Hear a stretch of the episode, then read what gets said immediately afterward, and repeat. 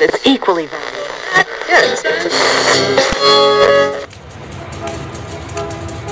Estación 0.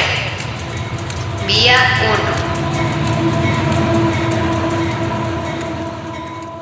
1. Hola a todos, espero estén muy bien. Aquí estamos Cintia, Gino y yo para un segundo episodio de Estación Cero. Bueno, en realidad vendría a ser como un, el primero, porque el anterior solo hablamos de por qué hacemos el podcast. Bueno, este segundo episodio hemos decidido llamarlo Dar vuelta al mapa, el despropósito como concepto en las exposiciones históricas.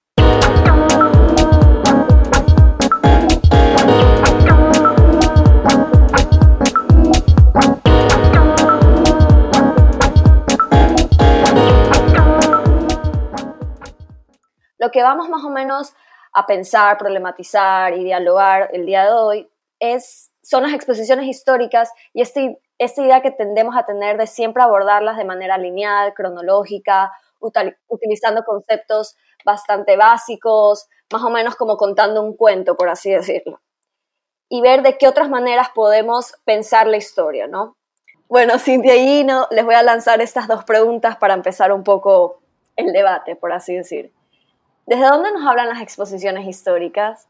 ¿Y se puede realizar una exposición histórica desde la anacronía? Sí, yo creo que en, en este momento tenemos estas modalidades conviviendo en, en, el mismo espacio, ¿no? Porque tenemos, o, o, al menos en Guayaquil, he visto mucho de las dos, o varios intentos de maneras, claro, interpretadas de maneras diferentes, porque hay que tomar en cuenta que todas las exposiciones están hechas por investigadores diferentes, ¿no?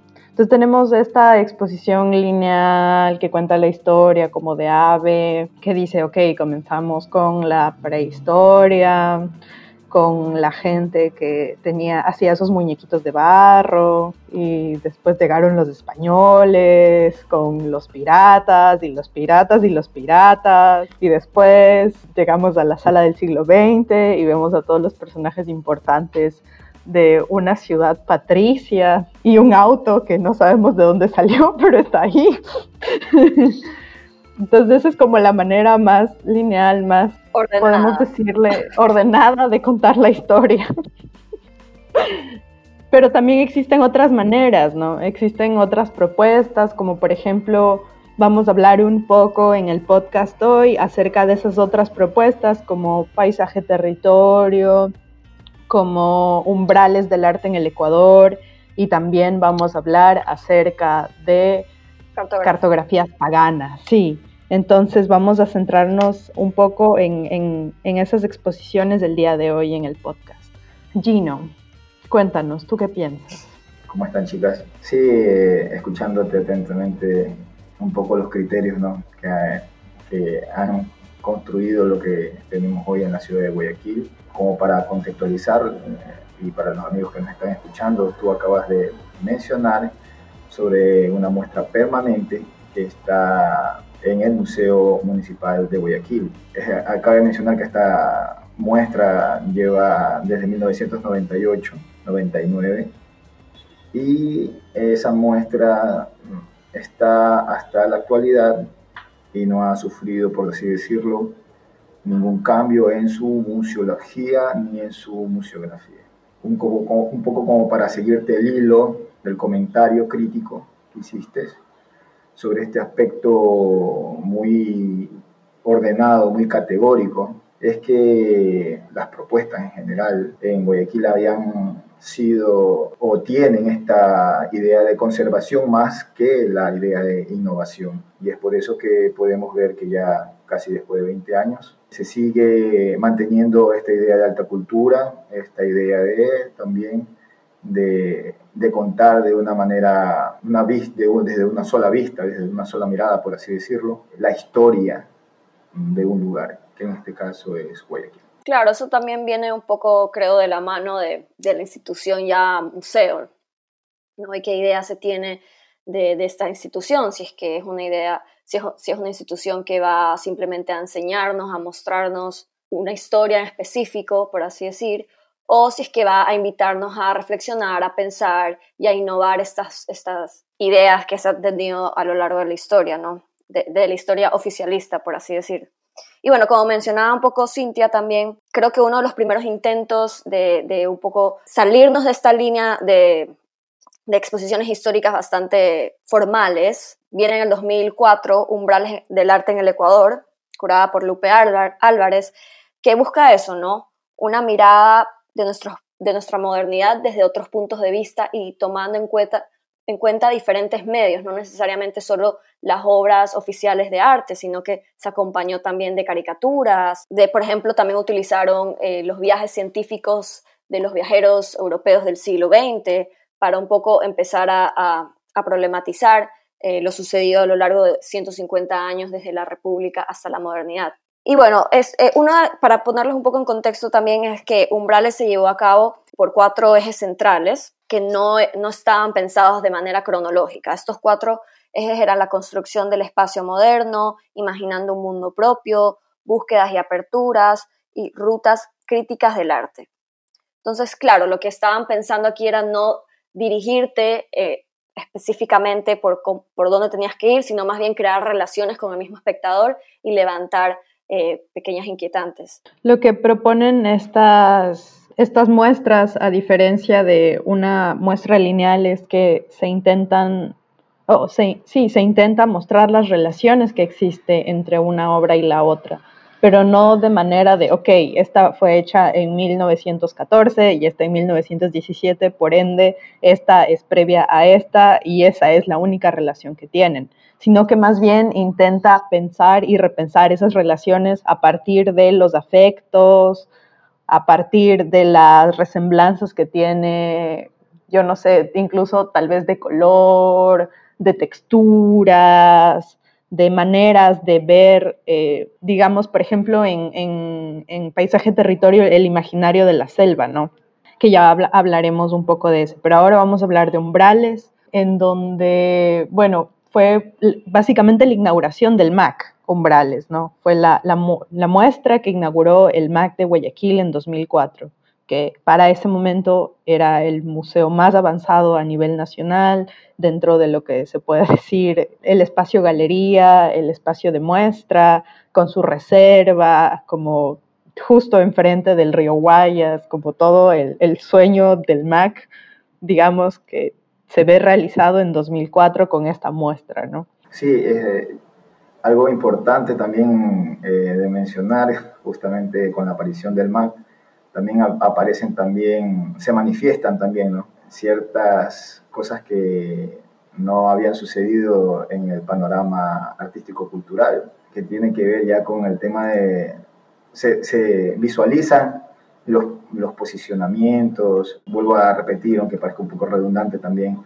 es el, el tema de las miradas, porque umbrales lo que propone es una mirada descolocada de lo que se venía contando hasta ese momento sobre la vida cultural de, Guayaquil en una línea de tiempo de 150 años. La propuesta de Umbrales también viene a proponer, mm, y, en esta, dentro de esta propuesta surgen problemáticas, y, y esto lo vamos a ir comentando más adelante también. Claro, esto fue, como tú dices, vino a descolocar un poco la manera en que se venía contando todo. Y como tú mencionas, Gino, sí, eh, esto desató un, poco de, recelo por parte no solo de lo que vendría a ser el público, sino más bien de la misma, del mismo circuito artístico.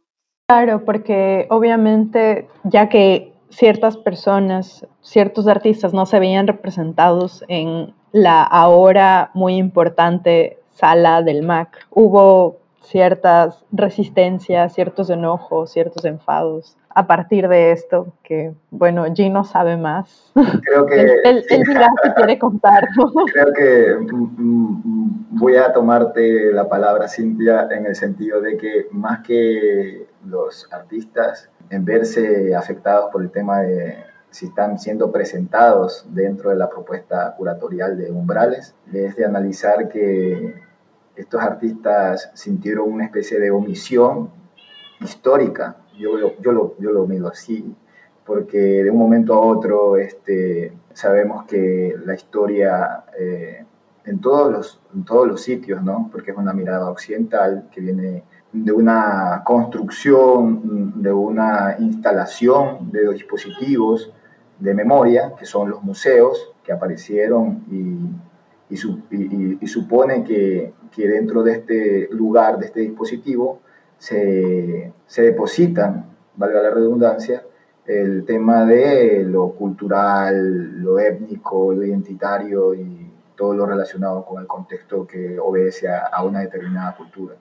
Eh, el tema acá central y donde pone umbrales el dedo en la llaga es tocar la historia tradicional de un pueblo, sea, la historia cultural en, donde que son artistas, hay un, hay un pasado noble, patricio obviamente también, eh, como lo mencionó Cintia hace un momento, pero un pasado muy noble, muy conservador, en el que ya las cosas están, me da la impresión, como escritas en piedra, no pueden ser movidas. Entonces, Umbrales viene a hacer esta propuesta rompedora. Obviamente hay artistas que, que no se sintieron conformes. Eh, hubo eh, algunos encuentros. Uno de los Aquí también en Guayaquil hay, un, hay críticos de arte, eh, tanto como Lupe Álvarez, que es la que propone Umbrales, también estuvo, eh, un poco se involucró en ese tiempo, para el contexto, cuando se dio en el 2004 lo que fue la propuesta de Umbrales, habló el crítico Rodolfo Confle. Confle hizo, una, hizo propuestas, pensó también en, en el tema de reconciliar ¿no? estas diferencias que estaban teniendo los artistas, ¿no? tanto los artistas que iban a ser posicionados dentro de la muestra, umbrales, y los que iban a ser omitidos. Y bueno, hubo de todo, ¿no? Se, dijo, se dijeron de todo, eh, hubieron propuestas que a los artistas que iban a ser omitidos eh, les pareció descabellada, y bueno, no se puede dejar contento a todo el mundo, yo creo que también cuando son estas... Sí, eso, eso es algo también, o sea, yo creo que acá un poco el tema es también la, predisposición, que tienen, exacto, la, predisposición que tienen para afrontar este nuevo reto, porque ellos quisieron, eh, o Umbrales propuso, de la mano de Lupe, eh, propuso esto, que es una nueva relectura, claro. Escribir, escribirlo de nuevo y presentarlo de otra manera, pero bueno.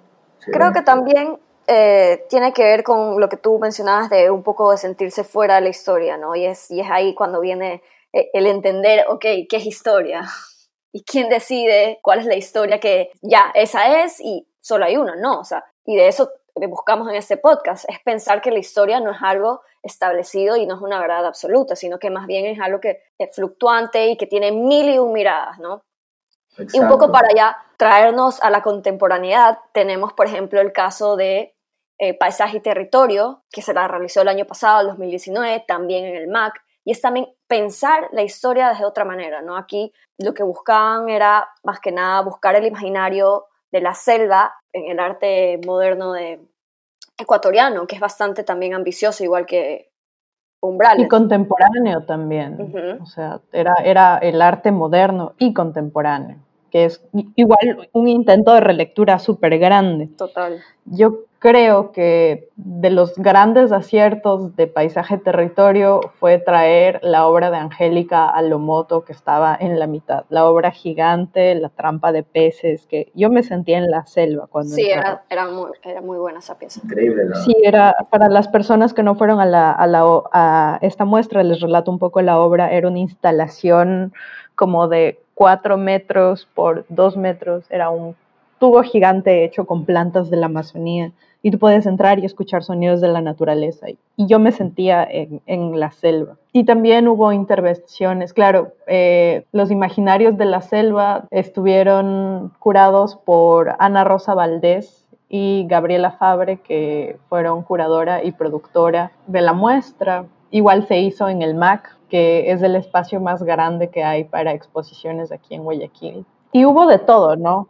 como hubo desde los primeros cuadros de los viajeros que iban a la selva y este imaginario romántico de la selva, como la, un poco la, mujer que tiene que ser conquistada o la naturaleza que tiene que ser conquistada, pasando por algunas otras interpretaciones más modernas que tienen que ver con un imaginario liberador, con, con el, tiene también una parte donde se habló mucho acerca del ancestralismo pensado desde la selva, tiene una parte de performance, una parte de, de ya obra más multimedia. Y, y, fue bastante rico ver toda esta obra, pero también me pregunto qué otras maneras de presentarlo en donde la selva estuviese más presente y más que nada también se viera involucrado el, el, el museo en sí, como el aparato Claro. museohabilidad del museo, que es, por ejemplo, algo que Cartografías Paganas sí logró, y aparte con, con un nivel de asistencia increíble, ¿no? Claro, ya en la parte museográfica, quizás paisaje y territorio,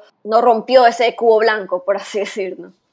Sí, sí, a eso me refiero. también. O sea, sí se abordó la historia desde otras perspectivas, pero ya en la parte museográfica creo que sí se puede, hay mil y un otras posibilidades que podríamos trabajar. Claro, pensando, como tú dices, desde, desde el museo, no como un cubo blanco que tiene que ser llenado con cuadros, sino como también desde, el- desde la resolución instalación en Ajá. donde puedes cambiar. Como por ejemplo, se me viene cuando presentaron lo del arte factoría, y yo me acuerdo que hubo una obra en donde tú entrabas, o sea, era el Mac, pero entrabas a un cuarto negro en donde había una estalagmita gigante, pero Ujú. yo, eh, yo sabía que estaba en el Mac, pero de pronto me sentía en una cueva. Entonces esas sensaciones que te dan esa obra de, creo que era de Alvarado, no recuerdo muy bien, puedo estarme equivocando acá, ojo. Y de Angélica Lomoto, esas obras también tienen que, que, que rompen con el espacio y la temporalidad de un lugar tan fuerte como un museo, me parece coherente nombrarlas. Sí. Gino, decías. Dime lo que ves y te diré lo que piensas, decía el filósofo francés Reyes de Bray. Y creo que la verdad eh, eh, puedo decir que hay muchas propuestas. Paisaje de territorio sería una de ellas, aunque eh, por un lado me gustó también en parte, no sé si el término viene a, ser eh, totalmente pertinente, tal vez el gusto puede variar, mm, es algo como un poco superfluo a lo mejor a la hora de decirlo, pero me pareció interesante que todo, toda la muestra intentó tener eh, una especie de conversación con, con el tema de la selva, ¿no?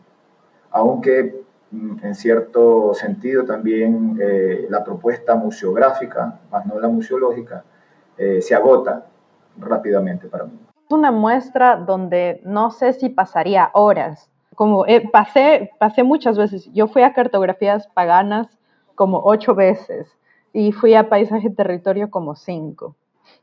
Ya personalmente hablando desde, desde cómo yo viví las muestras, ¿no? Claro.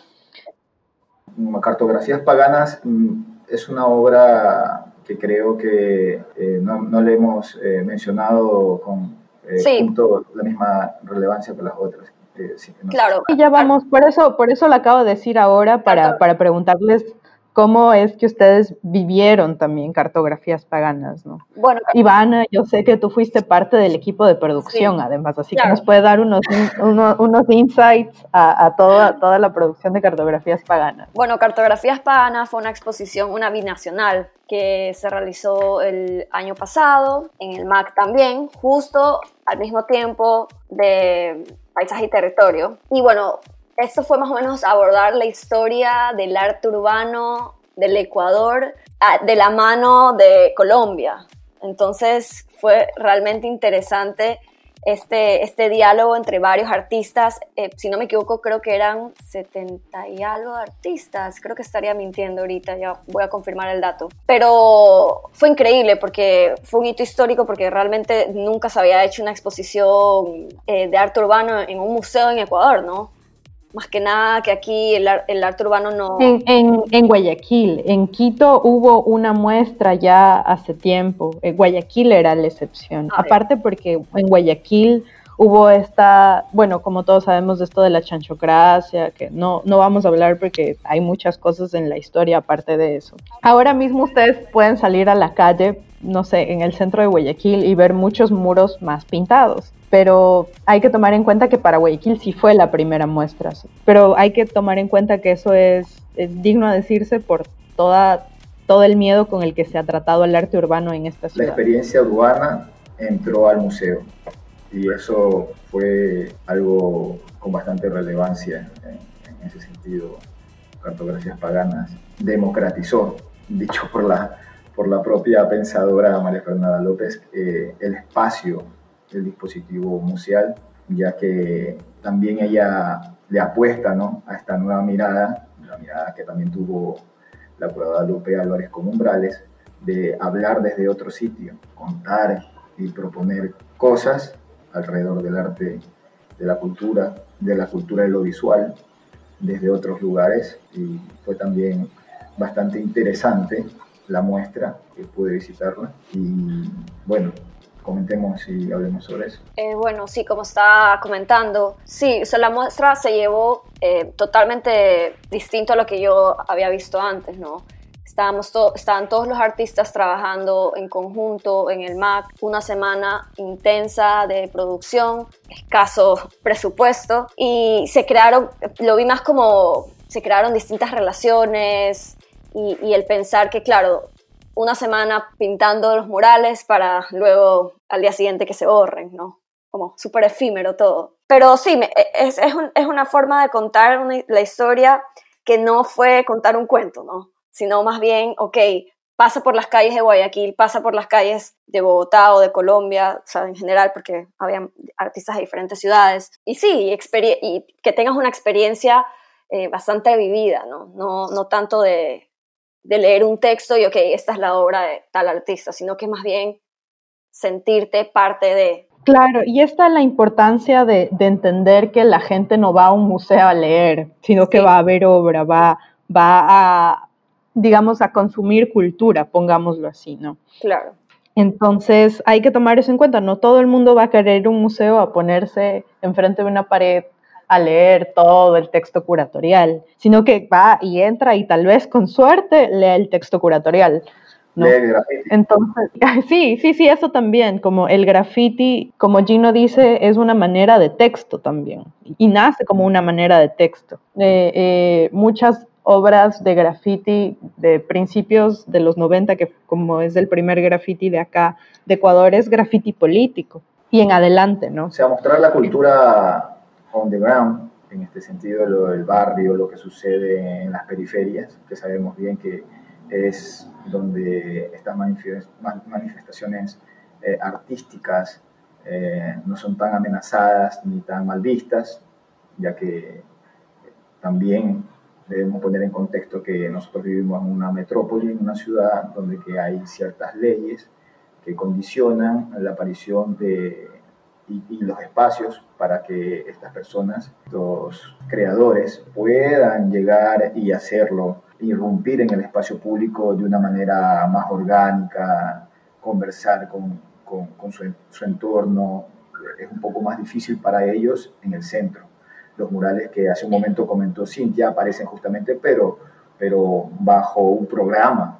O sea, no, no, aparecen porque fueron pintados y, el artista fue y se paró en la pared. Eso también hay que mencionarlo porque eh, hay cosas que, que quisiera, eh, eh, quisiera poner sobre la mesa en el tema de las discusiones que, que estas obras, mural, este, umbrales del Ecuador, del arte en el Ecuador, paisaje territorio no tanto, y con cartografías paganas, tuvieron problemáticas que estuvieron todo el, todo el tiempo condicionándolas. En paisaje y territorio es un punto aparte, eso podemos mencionarlo más adelante, pero en las que fueron más relevantes por el tema presupuesto, por el tema conflictos de intereses también y también de, de origen, no sé cómo llamarlo acá, de conservadurismo. Lo último que hizo Cartografías Paganas fue también romper un poco con la idea de lo estético, porque ya el museo no entraba. Romper mucho, o sea, no romper un poco, romper entraba el pana que, el, el, amigo que tenía su pantalón bombacho, tatuado, con sus zapatos deportivos. No entraba al museo alguien que de, de figura rescatada, vestido formalmente. Era una muestra Claro, y ahí estamos, y ahí estamos hablando de la democratización del arte y del, del acceso al museo, ¿no? Que es súper importante pensar en quién es la persona que va al museo y cuándo va al museo. Podemos ver que, por ejemplo, para paisaje territorio o cómo están hechas, pensadas las exposiciones son para escuelas, para, porque las exposiciones se hacen para una persona en específico, ¿no? No podemos hablar como demasiado de umbrales, a pesar de que quisimos nombrarla, porque lamentablemente no estuvimos en umbrales. Pero podemos hablar de estas dos muestras a las que sí fuimos y también podemos hablarles de umbrales a partir de su catálogo. Y estas muestras, si bien yo difiero un poco contigo, Gino, acerca de lo que dijiste, me gustaría más bien pensarlas de manera cualitativa y por ende no está mental, ¿no? no pensar primera, segunda, tercera, sino más bien en, en, pensar en, claro, cada una, y creo que es lo más importante, cada una abordó la idea de la temporalidad de una manera diferente a través de los afectos, entre obras, entre personas, entre artistas, entre núcleos de exposición. O sea, no, como iba diciendo antes, no contó la historia de A a B, sino que de, de 1900 hasta el 2000, pasando como por años, sino que más bien intentó contar eh, la historia de las relaciones que conllevaron a que estas historias se den, ¿no? Como por ejemplo, reconocer que A y B se conocían y que aparte conocían a C y a D y a F y, y todos eran amigos y de pronto se reunían en un café y hablaban y entonces formaron una colectiva y terminó también en esta muestra y así en adelante, ¿no? Como mostrar esas relaciones, indicar esas relaciones. Sugerirlas. Pensar, ajá, sí, sugerir, sugerirlas. sugerir estas relaciones. También creo que para que el espectador eh, participe, ¿no? Que no sea solo consumo de información, sino que más bien establecer estas relaciones afectivas y que ellos también forman parte de la muestra, ¿no? Y que puedan de cierta manera, verse reflejados y hacer relaciones con, su memoria y con sus mismas experiencias. Porque si haces relaciones desde los afectos, estás haciendo, estás haciendo un acercamiento diferente al espectador, como dice Ivana. Y además de eso, también me parece que es intentar ver varias caras en la misma moneda, ¿no? Porque sabemos que obviamente una persona no se va a relacionar solo con una persona, sino con varias. Yo quería algo decir respecto del, del, de esto que decía, por dejar por fuera un poco a, paisaje territorio. Lo que sucede es que yo buscaba comparar los hechos problemáticos que se, a los que se enfrentaron umbrales y cartografías paganas. No es que dejo de lado a paisaje territorio en, en el aspecto de museológico, museográfico o el impacto que tuvo en el espectador o en los públicos que fueron. No, no, cada quien tuvo su momento, por decirlo así, pero eh, lo que acá yo trato de poner eh, un poco sobre la mesa es el tema de que estas dos muestras supieron establecerse y, proponer algo que, hizo que se abra eh, la discusión pública sobre esto. Ya se hubo gente que comentó, que habló, que cómo van a ser posible en el caso de cartografías, que metan y que grafiteen las paredes, y hubo gente que no sabía que eran paredes falsas. Hubo por un momento el tema del presupuesto, Iván a lo mejor sabe más de eso. Y también Umbrales también se enfrentó también a, algo parecido hubieron artistas que no estaban de acuerdo con que se haga esa, esa idea de revisionismo histórico sobre lo que ya estaba escrito eh, en lo de arte y cultura, entonces no se escucharon propuestas, eh, como por ejemplo la propuesta que hizo Kronfle de, de, poder hacer una muestra paralela a esa, tomando de la misma reserva de donde había salido para poder hacer los umbrales, pero bueno, en fin, lo que, lo que acá digo es que un poco el éxito de, de estas dos propuestas, que no lo tuvo eh, Paisaje Territorio, fue eso, ¿no?